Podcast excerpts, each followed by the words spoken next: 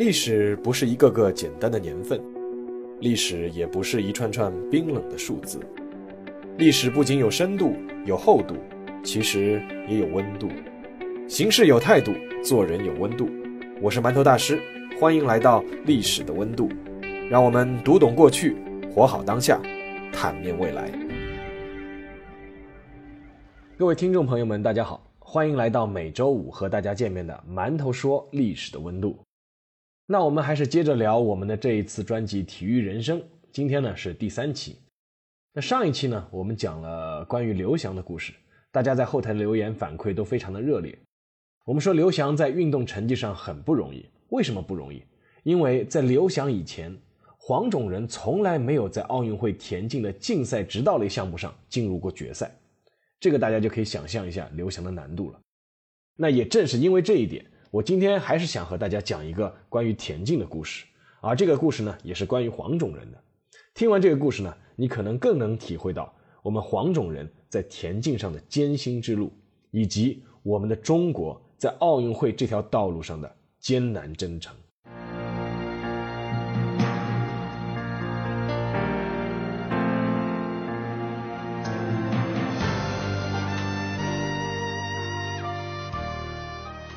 这个故事呢，要从一九二二年说起。在那一年，关东州，那这个关东州就是今天就是辽宁省大连市金浦新区，但是呢，当时是属于日本的租界地，所以说叫关东州。那么在那一年的关东州的中日小学田径对抗赛上，出现了一个短跑神童。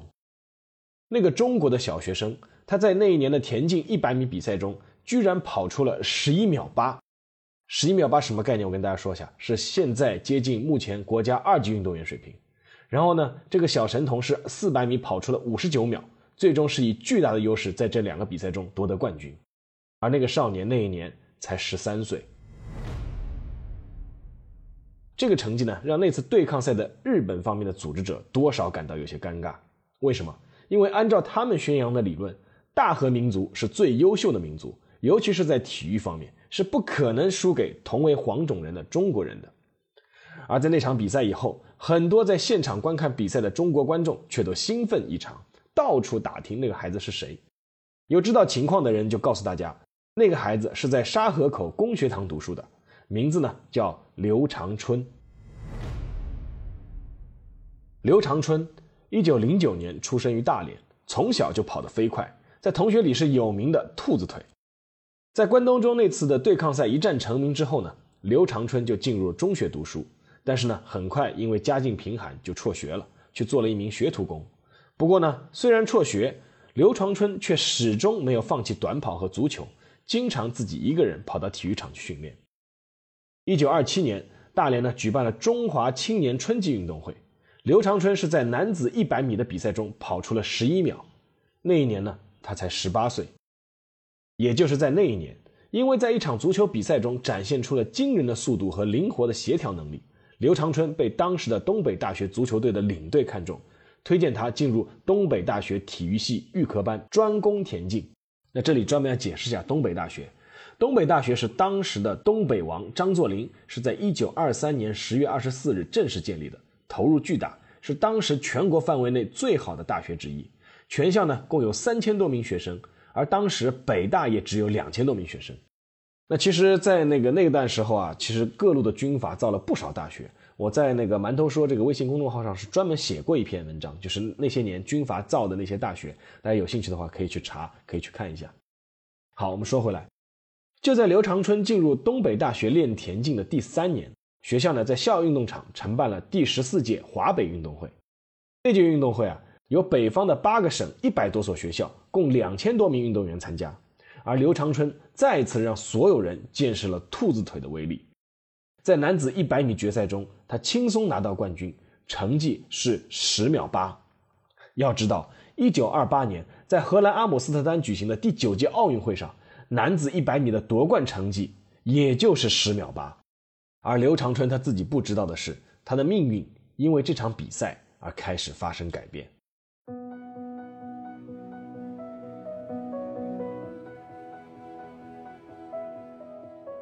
在那天的赛场看台上，有一个人对刘长春的表现留下了深刻的印象，这个人名叫张学良。彼时的张学良兼任东北大学校长，青春年少，兴趣广泛，其中有一个爱好就是体育。张学良不仅仅是自己喜欢，而且确实是为中国的体育发展是做了一些事情的。比如说，在一九二八年，他专门邀请法国田径队，当然后面因故没有来。他是当时是邀请法国田径队和日本田径队，在当时的沈阳的小河沿儿运动场举行了一场对抗赛，并且呢，让摄影师将日本撑杆跳运动员以及其他项目的运动员的一些比赛的动作全都拍下来，供中国的运动员学习。对于张家一手建立的这个东北大学的学生，张学良更是特别重视。所以我们可以想象，张学良在看到刘长春的表现之后那种兴奋之情。那至少在体育训练方面，张学良当时的思想还是很先进的，就是要多办比赛，多让中国的运动员感受一下世界的最高水平，这样呢进步就会更快。在这样的想法之下呢，一九二九年的十月，张学良又将德国田径队和日本田径队都邀请到了东北，搞了一场中德日三国田径对抗赛。在这次的比赛上面，刘长春再一次给人留下了深刻印象。在男子一百米和二百米的比赛中。刘长春虽然是以微弱的劣势输给了当时的德国名将，叫燕鲁特拉比尔，刘长春是获得了亚军。但是呢，他战胜了当时日本著名的短跑怪杰吉冈隆德以及飞毛腿冈健次郎。当时呢，刘长春还赢了另外一名德国的短跑名将。当时刘长春的一百米成绩呢是十秒八，二百米成绩呢是二十一秒六，不仅仅是全国第一，而且是当时的远东第一。张学良立刻就做出决定，重点培养刘长春。在张学良的力邀之下，来访的德国田径队队长叫布奇，他是当时的男子五千米世界纪录保持者。那这个布奇呢，就被张学良挽留下来，是做了东北大学的田径队的主教练。张学良当时是砸下重金啊，他为布奇开出了非常优厚的条件。什么条件？是每个月八百元大洋的薪酬。八百元大洋什么概念？当时东北大学一名教授的月薪是三百六十元大洋。哇，那已经是全国非常罕见，是比北大的教授还要高。我们知道那时候教授的收入是在整个中国的收入阶层里面是非常高的。那这个布奇不仅每个月要领八百块大洋，张学良还给他配了两匹马，还有一辆小轿车。而刘长春呢，张学良是专门关照要给他开运动员小灶，就是另外给他炒菜吃吃饭。还有呢，还每个月要发给他三十块大洋的特别补助。那三十块大洋又是个什么概念呢？给个参照系啊。毛泽东同志在一九一八年，他在北大做图书馆管理员，当时他的月薪是多少？是八块大洋，已经是能够一个月已经自己能够生活下去了。而刘长春作为一个运动员，他当时领的津贴是每个月三十块大洋，由此可见，张学良对他还是非常重视的。那么，在这个德国教练布奇的专业指导下面呢，刘长春的竞技水平进一步提高，从起跑姿势到摆臂方式都有了很大的进步。在一九三零年杭州举行的全国运动会上。刘长春一个人轻松包揽男子一百米、二百米、四百米三项冠军，创造三项全国纪录，是名震大江南北。当时的杭州市政府甚至是把一条路专门命名为长春路。男子一百公尺短跑的决赛，看，不用说，一定又是短跑大王刘长春跑的第一了。当时才二十一岁的刘长春，一百米的成绩呢，已经是可以达到十秒六，这个成绩不仅是在亚洲是名列第一。而且在当时的世界范围来看，也具有是进入前十名的实力。那大家可以想一下，中国有一名一百米的短跑运动员，当时是能够进入世界前十，你放到现在来说也是非常非常了不起的。那么，中国出了这样一个短跑天才，下一步应该怎么走？当时国内不少有识之士心中其实已经有了一个憧憬，什么呢？就是让刘长春代表中国去参加一九三二年即将在美国洛杉矶举行的第十届奥运会。然而，个人的命运很多时候和国家的命运是分不开的。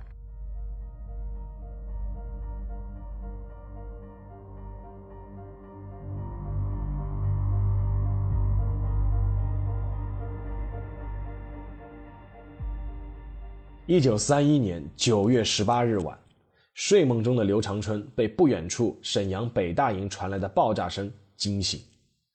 那一夜，枪声大作。爆炸连连，很多东北大学的学生都不知道发生了什么事。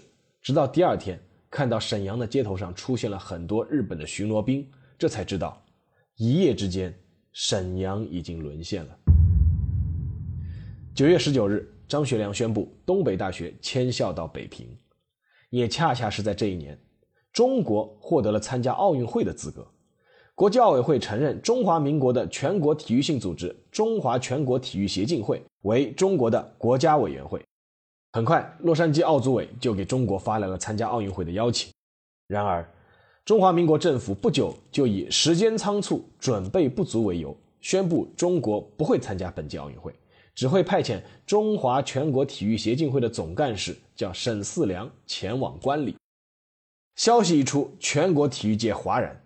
沈四良尽管接受派遣，但公开向记者宣布：“于之赴美，未受国民政府丝毫津贴，旅费由协进会任之，数约五千。”意思就是我这次去美国，国民政府没有给我一分钱的津贴，我并不是因公出差，我自己的差旅费是我们自己的协会民间组织出的，大概是五千大洋左右。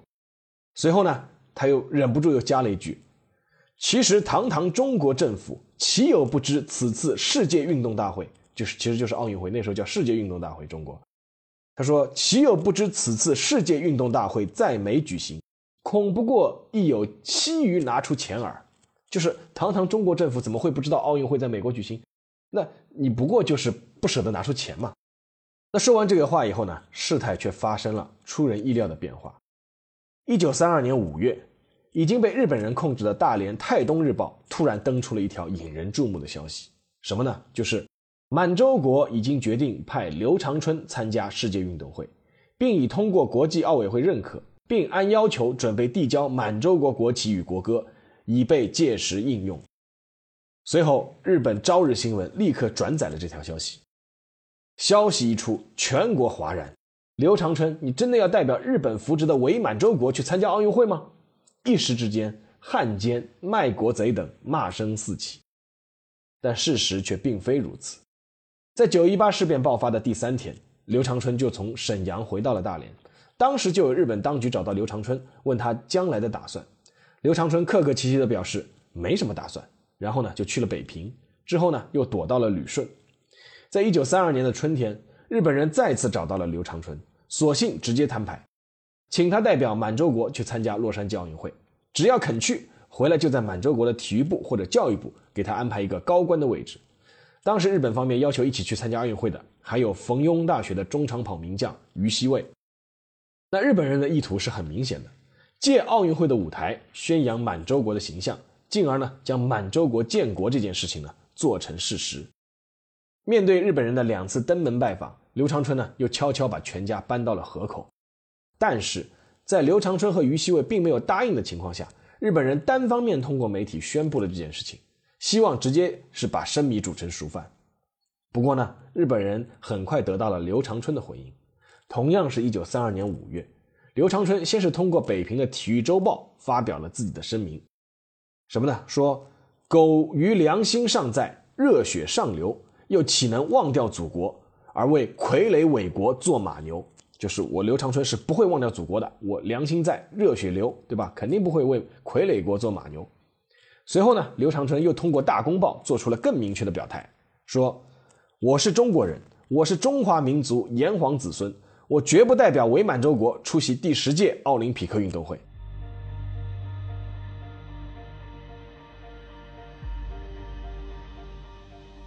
声明是发了，但是接下来该怎么办呢？一个很现实的问题就摆在眼前，对吧？不去自然很简单。但是中国如果没有运动员去参加洛杉矶奥运会，那就等于把舞台让给了满洲国。那么，有没有可能让刘长春真的就代表中国去参加奥运会呢？萌发这个念头的时候，离奥运会开幕也就只有一个多月的时间了。但是各方各面真的就立刻行动起来。东北大学体育系主任郝更生开始牵头联系国内各方面的资源。时任南开大学的校长张伯苓开始与国际奥委会联系。希望能够破例为中国运动员报名，整个中华全国体育协进会都开始施展出全部能量，为刘长春参赛报名开始运作。多少有些出乎意料的是，一切的手续都进行得非常顺利。国际奥委会也一路开绿灯，在最短的时间内通过了来自中国的申请。那接下来就只有一个问题了：刘长春去参加奥运会的路费从哪里来？那这个时候站出来的倒确实还是张学良。张学良宣布他个人出资八千元大洋，资助中国运动员去参加奥运会。一九三二年七月一日，已经迁校到北平的东北大学举行了毕业典礼。张学良在典礼上亲自宣布，刘长春和于西伟作为运动员，宋军富作为教练员，将代表中国参加一九三二年洛杉矶奥运会。中国居然要派自己的运动员去参加奥运会了！像这样的一条消息，瞬间就是轰动大江南北。七月三日，刘长春和宋军富离开北京，抵达上海，准备从上海出发去美国参加奥运会。整个上海为之轰动。七月四日，刘长春在上海的中华体育场训练，看台上挤满了慕名来围观的上海市民。七月七日，上海体育界和新闻界为刘长春践行，东亚饭店居然涌进了两千多人，是水泄不通。那真的是叫一句话，什么叫“国破山河在，奥运赤子心”。到了七月八日，是刘长春要出发的日子，但是呢，他们并没有等来另一位运动员于西卫，因为是日本方面的监视，于西卫呢最终是没有来成上海。但是呢，他表示自己身体有病，拒绝代表满洲国参加奥运会。那这也就意味着，参加洛杉矶奥运会的中国运动员。就只剩下了刘长春一个人。七月八日上午九点半，在上海的新关码头，数千名各界人士到场为刘长春和宋军富送行。他们呢将搭乘威尔逊总统号游轮横跨太平洋去美国参加奥运会。中华全国体育协进会理事长王振廷亲自到场为刘长春授旗壮行。王振廷说：“我国此次派军参加奥运会，为开国以来第一次。”实含有无穷之意义，于今以至诚之心，代表中华全国体育协进会授旗与君，愿君用其奋斗精神发扬于洛杉矶市奥林匹克运动场中，使我国之国旗飘扬于世界各国之前，是乃无上光荣也。而刘长春肃立接旗，回答说：“我此次出席奥运会，受全国同胞之嘱托，深知责任重大。”当尽我本能，在大会中努力奋斗。在掌声雷动中，威尔逊总统号缓缓离港。当天，上海的一家报纸刊登了这样一幅漫画：做关云长打扮的刘长春，手握青龙偃月刀，立于一小舟之上，望向远方，孤帆远影，单刀赴会。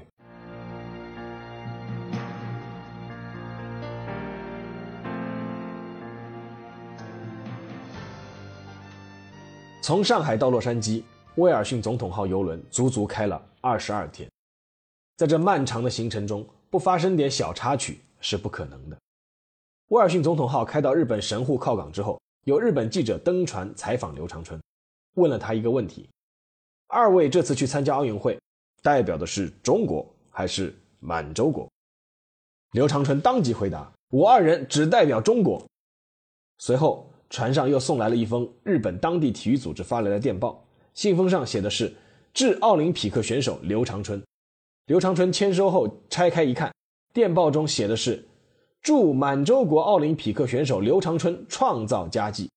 刘长春当即就把电报退了回去，表示船上并无满洲国奥林匹克选手，而有些事可以避免，但有些事是无法避免，比如说晕船，比如说无法训练。刘长春之前从来没有经历过如此长途的远洋航行，好在他的晕船反应也不是太明显。但是奥运会赛前的二十多天的备战训练的黄金时间，刘长春却只能在游轮上度过。为此，刘长春只能趁客人少的时候，在甲板上做一些简单的训练。游轮上有很多娱乐设施，但是刘长春在一日三餐之外，这些场所从来不进。除了简单的训练之外，就回到自己的房间。七月二十九日。威尔逊总统号终于在洛杉矶缓缓靠港，当地数百名华侨早就等在港口迎接刘长春一行，然后呢，直接把他们接去了唐人街，在那里呢，更多早已翘首以盼的华侨像迎来大明星一样围住刘长春，签名合影者络绎不绝。尽管华侨们对刘长春过去的经历知道的并不多，但是呢，他们只知道一点：中国这次派选手来参加奥运会了。七月三十日下午两点半，第十届奥运会在洛杉矶正式开幕。可以容纳十万人的体育场座无虚席。在运动员的入场式上，当第八个入场代表团进入运动场的时候，全场所有的华侨都站了起来，脱帽挥手，很多人都流下了激动的泪水，因为入场的是中国代表团。那真的是一个很小的队伍，这个中国代表团小到只有六个人，教练员宋君富，中华体育协进会总理事长沈四良，留美学生代表刘雪松，旅美教授申国权。上海西青体育主任托平，他还是个美国人，而刘长春呢是走在最前面，因为他是旗手。其实啊，除了刘长春、宋君富还有沈思良之外，另外三个人都是拉来撑场面的，不然中国代表团的人实在是太少了。那确实应该是一幅让人百味杂陈的画面。一个全世界人口最多的国家，却只派出了人数如此少的一个代表团来参加奥运会。但是另一方面，在很多现场热泪盈眶的华侨的眼里，那毕竟是来了。这是自奥运会诞生以来，中国运动员第一次正式出现在奥运赛场上。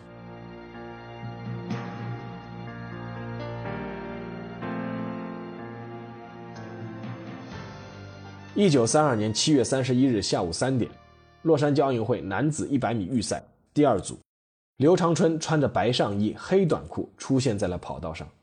他把这套衣服命名为“白山黑水”，想借此提醒全世界关注中国沦陷的东北。发令枪一响，刘长春像离弦之箭一般冲了出去。十米、二十米、三十米、四十米、五十米，刘长春一马当先。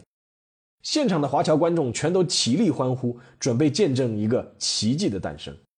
然而，奇迹却没有发生。到了第六十米的时候。开始有第一个选手超过了刘长春，然后是第二个、第三个，到了第八十米的时候，刘长春已经落到了第五位。最后冲刺时，刘长春在所有六名选手中名列第五。奥运的舞台就是这样现实和残酷。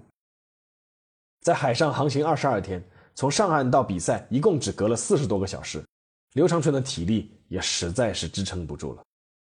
当晚，刘长春在自己的日记中写道：“第一名为辛普森，剩余余就是我，剩余四码，成绩十秒九，于居第五，当在十一秒左右。起跑时五六十米在先，约至八十米后被后来者超过，原因毕业考试一个月，航行劳顿，缺少练习所致。那刘长春的最终成绩呢是十一秒一，虽然和小组第一相差时间不多，但这是电光石火间就是一个身位的男子一百米比赛。”于是，刘长春是被小组淘汰。一九三二年八月二日，洛杉矶男子二百米预赛，刘长春再一次站到了跑道上。发令枪响，刘长春又一次站到了领先位置，并且在前一百七十米都保持在第二名。然而，在最后三十米，依旧是体力出现了问题，被另两个对手超过，最终呢是排在第四。刘长春的二百米成绩呢是二十二秒一，虽然基本上发挥出了自己的水平。但是呢，这是因为在全世界最高水平的舞台，刘长春再次遭到淘汰。两场预赛被淘汰，虽然刘长春在比赛中表现出的斗志得到了包括裁判员在内的很多人的认可，但是对于他自己来说是一个很大的打击，而且他已经几乎耗尽了所有的体力。男子二百米预赛结束的那天晚上，刘长春的教练宋军富给组委会打了一个电话。表示中国运动员刘长春因为两腿酸胀，实在无法比赛，申请男子四百米比赛弃权。宋军富打电话的时候，刘长春就在旁边，一言不发。那是他们两个一起商量下来的决定。刘长春深知自己的体能储备已经完全耗尽，如果真的再去比四百米，很可能场面会非常难看。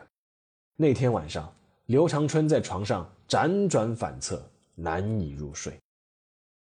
在之后没有比赛的日子里，刘长春天天去比赛现场看外国高水平运动员的比赛，写下了很多心得，包括外国运动员的热身方式、热身时间等等，并且认识到最难者指导、管理、运动常识是否合理化、组织化。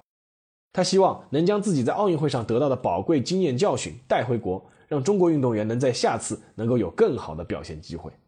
然而呢他想的还是简单了。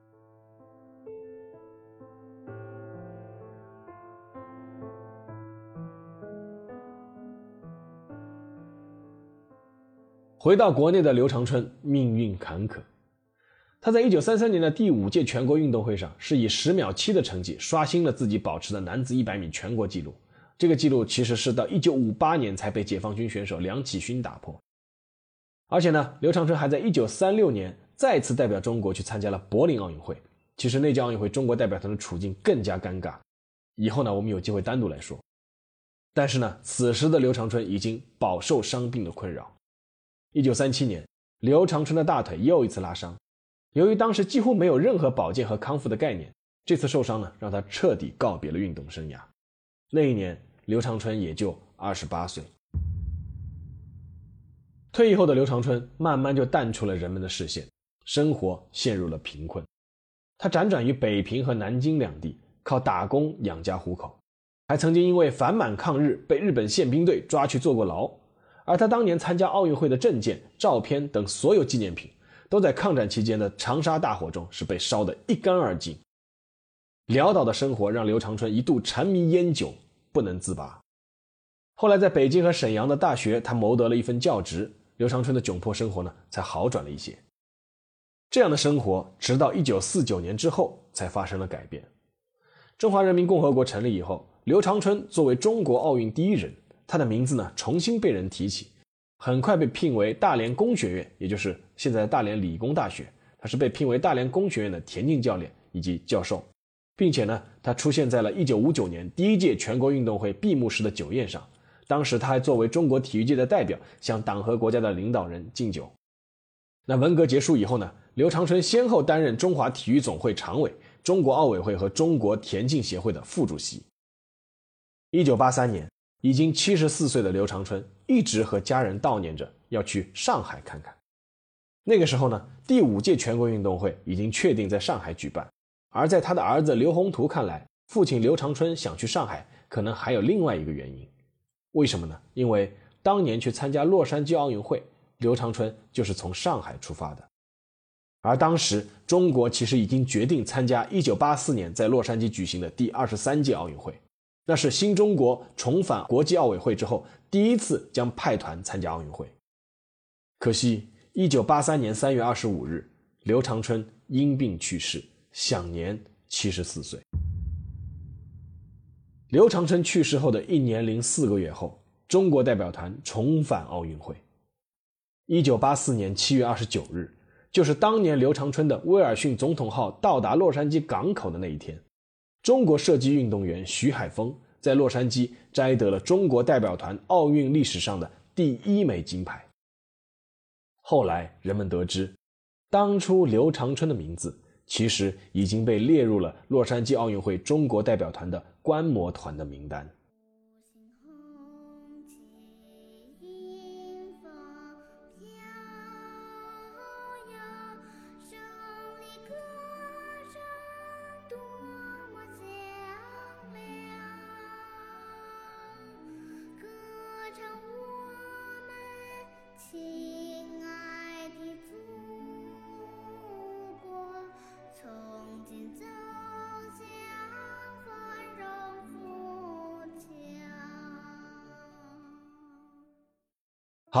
到了我们的馒头说时间，那来说说我自己的感想。记得刘翔曾经跟我说过一个故事，那个是他是在两千年的时候，那一年呢他才十七岁，他是去智利参加世界青年田径锦标赛，这是他第一次出国去参加如此高规格的赛事。当时他跟我说说，看到全场那么多观众，一方面感到很自豪，但另一方面却很紧张。他说，那个时候我站到起跑线上的时候。看到旁边的外国运动员都那么壮，我明显都感到自己的腿肚子都在发抖。那次比赛呢，刘翔是跑了十三秒八七，是排在第四名，没有登上领奖台。每次看到刘长春的故事，我都会莫名想到刘翔的这个段子。那个时候，刘翔出国比赛，就他和教练孙海平师徒两个人，就像六十八年前的刘长春和宋军富。而刘长春那时候面临的压力。远比当时年轻的刘翔要大得多得多。在刘翔刚出道的那个时候，虽然黄种人在讲究爆发力的田径直道项目上总是默默无闻，但是中国作为一个大国，无论是国家整体实力还是体育综合实力，都已经全面崛起。而在刘长春那个时代，不仅仅是田径，对整个奥运会乃至世界舞台而言，中国都是一个陌生乃至渺小的角色。不仅仅是体育，还有体育背后代表的各种东西。所以可想而知，刘长春所面临的压力，他是以一个人肩负了一个国家、一个民族的希望。如今，国人看到奥运会已经视角多元，在金牌和冠军之外，我们还可以欣赏很多其他的东西。我个人当然很赞赏这种转变，因为这代表了一种自信，一种已经不需要用奥运金牌去证明什么的自信。但是同时，我又非常理解之前我们对一块奥运金牌的那种渴望，因为在过去很长的一段时间里面。除去竞技运动本身，我们是多么想摘掉积贫积弱的帽子，是多么想向世界展现我们自强的形象，是多么想看到我们的国旗在颁奖仪式上高高飘扬。所以每次想象那一刻，我都有点好奇：当全场安静下来，刘长春站在起跑线前等待发令枪响的那几秒的时候，他的心里会想些什么？很有可能他什么都不会想。在一九三二年洛杉矶奥运会的那一刻，他来了，他站到了跑道上，他起跑，他冲刺，这本身就是一种足以载入史册的成功。这无关成绩，无关金牌。谨以此文献给奥运先驱刘长春先生以及所有为中国体育事业做出奋斗和牺牲的体育人。我们今天的节目到这里结束，让我们。下期再见。